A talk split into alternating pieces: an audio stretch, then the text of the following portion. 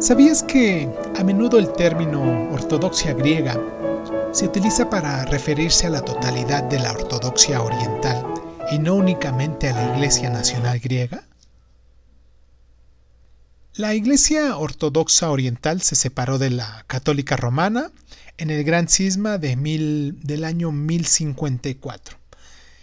Durante mucho tiempo la Iglesia cristiana había reconocido el estatus especial de los obispos de Alejandría, Antoquia, Constantinopla, Jerusalén y por supuesto el de Roma. Este último heredero de San Pedro se situaba por encima de todo el resto. Sin embargo, con el paso del tiempo, aquellos que vivían en las regiones orientales del mundo cristiano comenzaron a separarse por las diferencias lingüísticas, políticas y litúrgicas.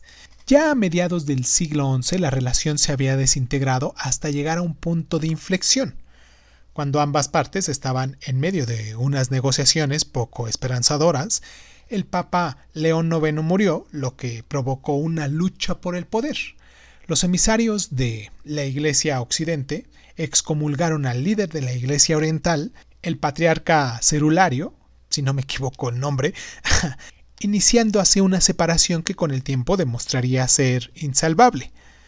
Cuando la Iglesia Oriental se estableció por sí misma, adoptó el nombre de la ortodoxia para reflejar su seguimiento estricto de las tradiciones originarias del cristianismo. Tenía una tradición oral un poquito más arraigada que la católica, por lo que dependían en menor medida del texto bíblico. Los ortodoxos, por otro lado, creen que el hombre era originariamente bueno, pero cayó presa de la tentación y se volvió malo. Por lo tanto, todos los hombres que murieron antes de que se produjera el nacimiento de Jesucristo se habían ido al infierno. Ahora, la aparición de Cristo en la tierra, sin embargo, al encarnar lo humano y lo divino, preparó el camino para la ascensión de los hombres a los cielos.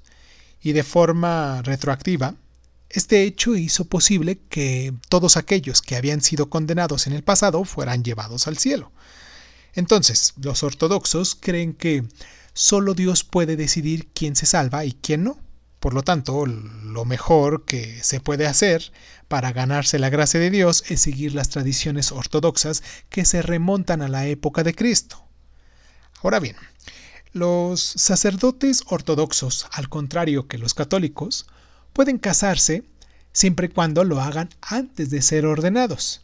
De hecho, se prefiere que los sacerdotes al frente de congregaciones estén casados porque probablemente a menudo tendrán que prestar su consejo a, los matrimonios, ¿no? Pero bueno, hoy en día la Iglesia Ortodoxa está en cierta forma descentralizada. La iglesia de cada nación, la más numerosa, es la griega, como bien sabemos, y tiene su propio patriarca, y cada uno de ellos cuenta con iguales poderes.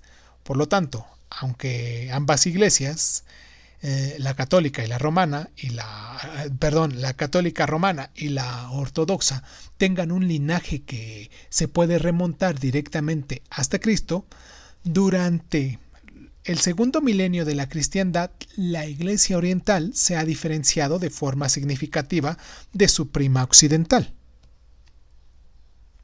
¿Sabías que en la tradición ortodoxa oriental a menudo se requiere el ayuno para emular la perfección de Adán y Eva y que quienes antes de sucumbir a la tentación subsistieron alimentándose únicamente de frutas disponibles en el jardín del Edén?